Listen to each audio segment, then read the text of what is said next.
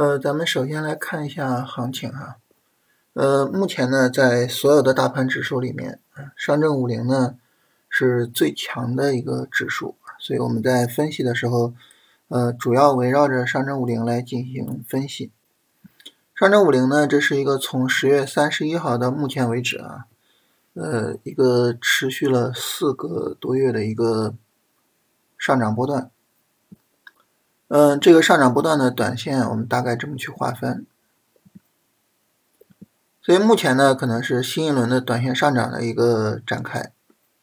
啊，这个时候还是一样，就是我们还是要去注意这个波段最终构造顶部的可能性啊。但是呢，这个短线因为前面就是经历了这么漫长的一个调整之后拉起来的，所以这个短线，嗯，不出很大意外的话，可能没有那么快结束。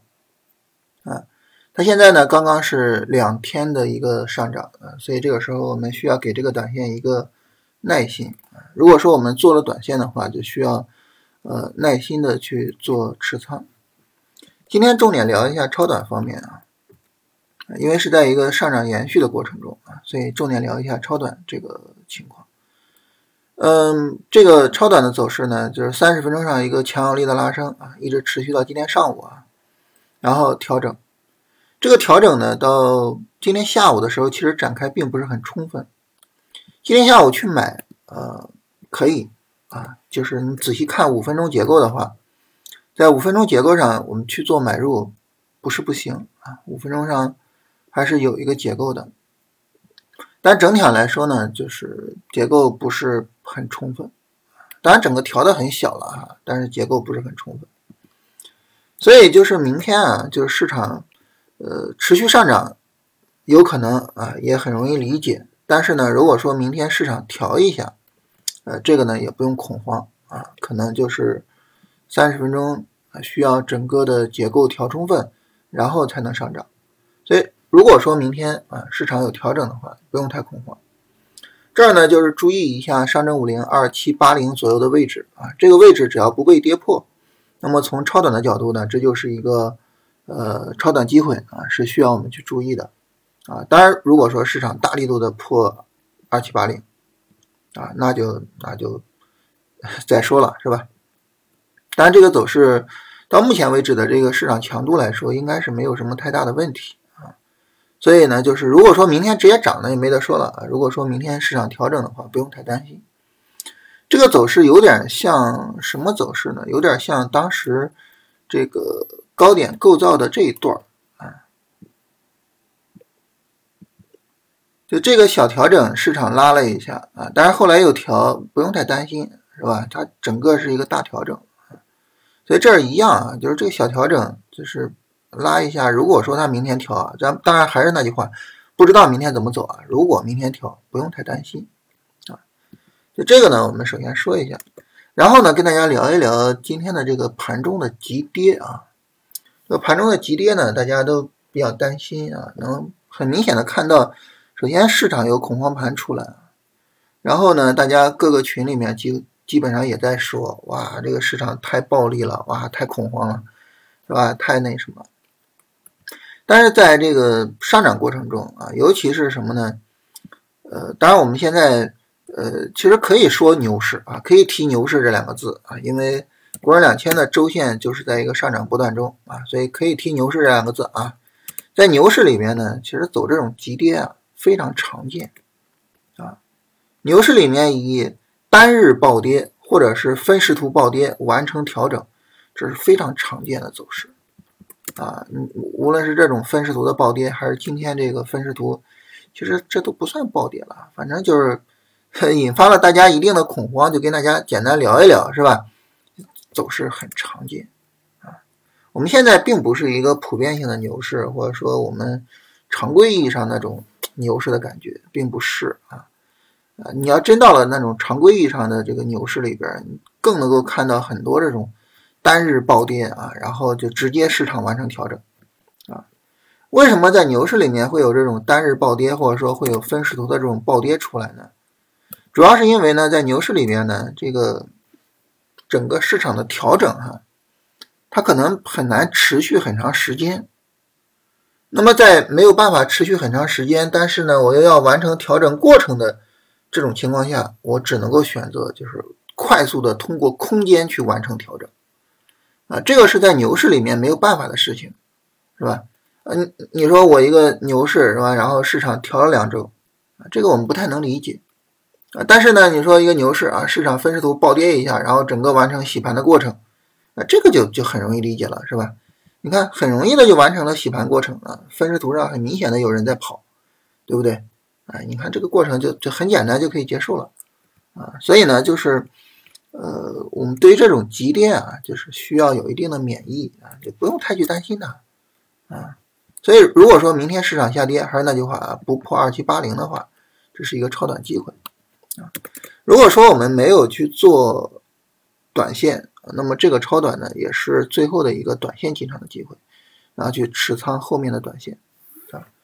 主要的指数呢就是上证五零，所以主要围绕着上证五零做就可以。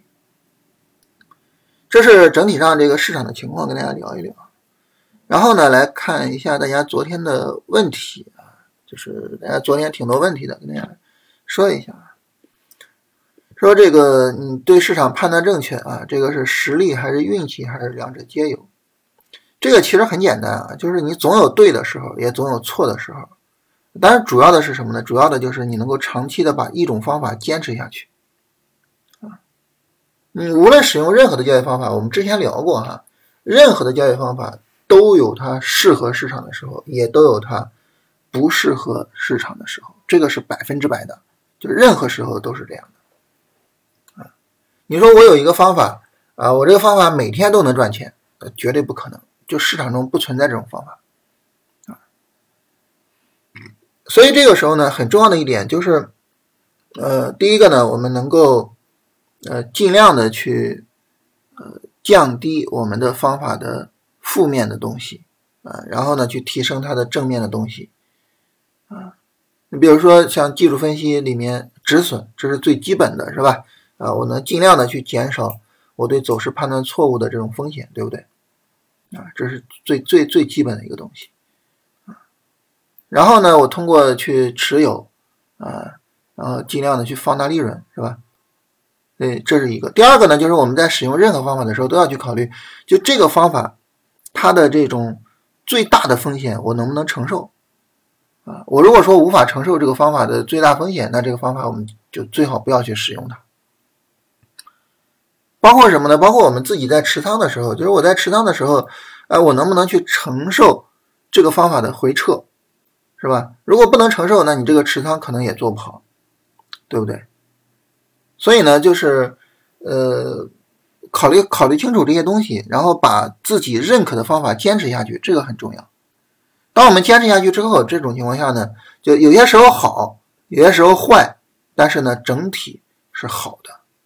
啊，这种情况下就没有运气的影响了，就纯属于实力了，啊，所以呢，就一定要找到适合自己的方法，然后呢，把方法长期的坚持下去，啊，做到这一点。嗯，做到这一点，我觉得有一点很重要啊，就是我昨天说的客观，就你能够看客观的去看待市场。能够客观的根据自己的理论，根据自己的方法去判断市场的情况和判断交易机会，就是客观很重要。但是做到这一点很难，因为我们在盘中不可避免的会受到就是情绪呀各个方面的影响，做到很难。但是我们要尽量的去做到的。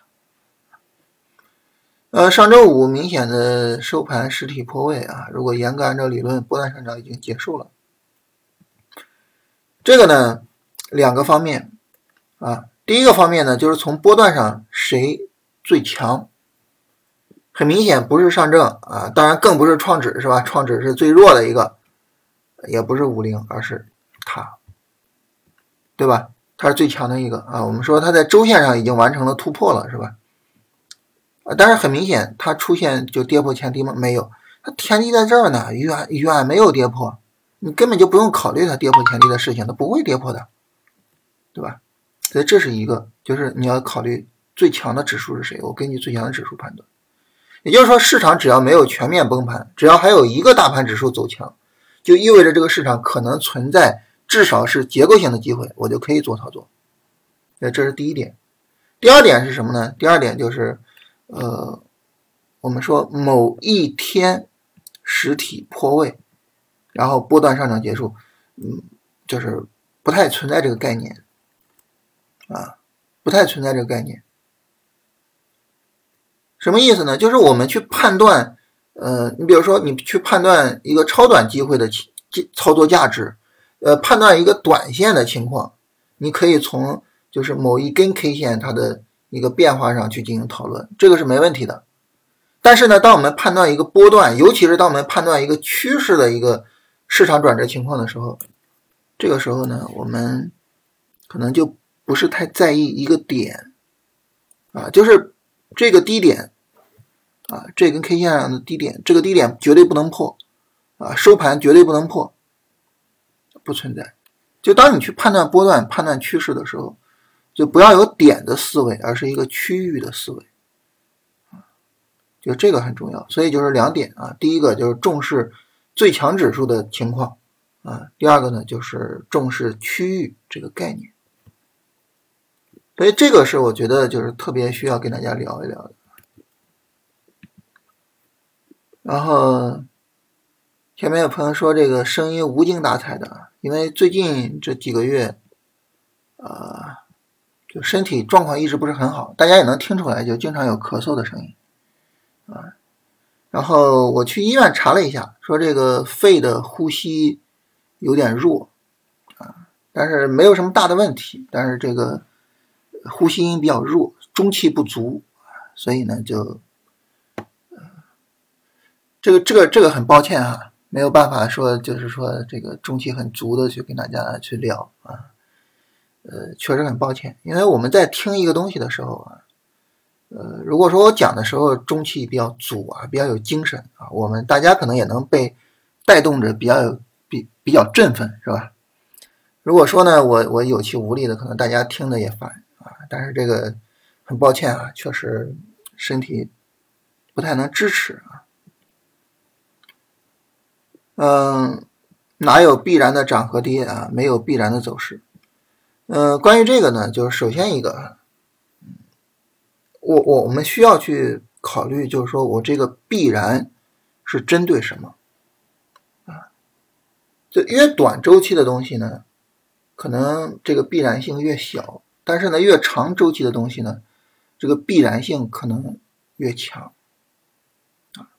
尤其是我们走势和基本面去结合，嗯，去有一些必然性。这个还是可以去做到的，你比如说，呃，几个月之后市场会怎么样？啊，就这种可能不是太太那个什么的判断，就是你去实现必然性还是有可能的。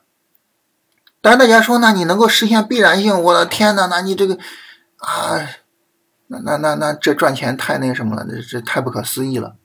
但是你要考虑我刚才说的这个。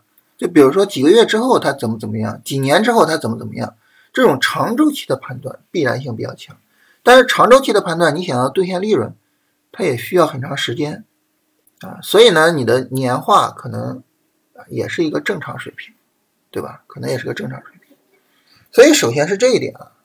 其次呢，就是如果说我们做那种很短期的判断，今天怎么样，明天怎么样，这个不存在必然啊，都是概率。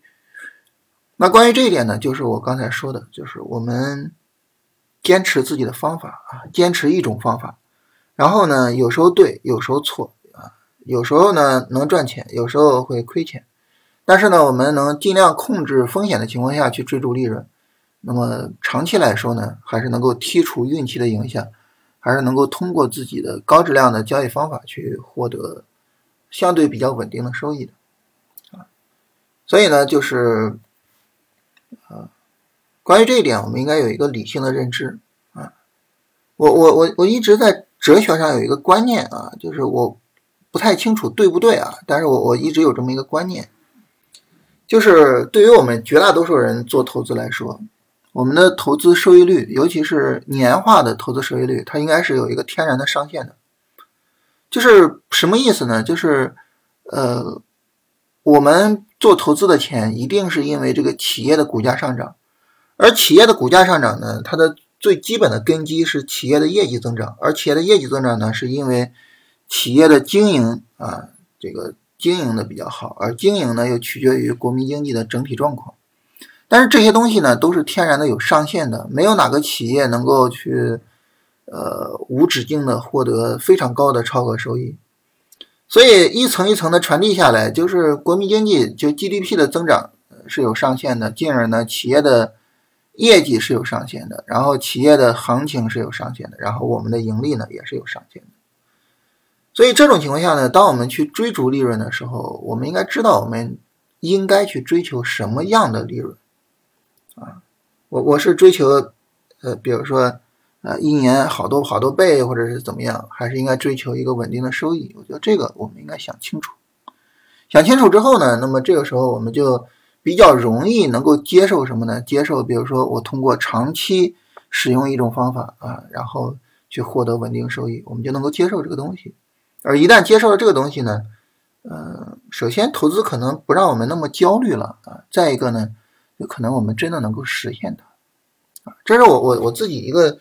关于投资的哲学观念啊，跟大家分享一下，就是不知道对错啊，因为这种东西可能也谈不上对错，跟大家聊一聊。另外，大家留言里面呢有一些支持的一些留言啊，非常感谢大家，好吧？我们今天呢就聊这些啊。对了，还有就是大家有人问说，呃，怎么去参加这个读书的节目啊？就在简介里面点这个链接就可以。啊，然后就会跳转到读书节目。我们现在在读《缠论》，啊，现在在读《缠论》，然后后面会读像《股票魔法师》啊、《专业投机原理》啊等等这些书，好吧？啊，我们就聊这些啊。